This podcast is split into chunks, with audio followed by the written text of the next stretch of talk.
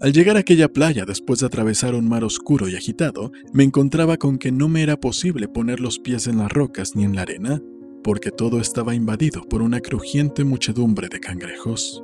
Juan Eduardo Cirlot, 80 sueños.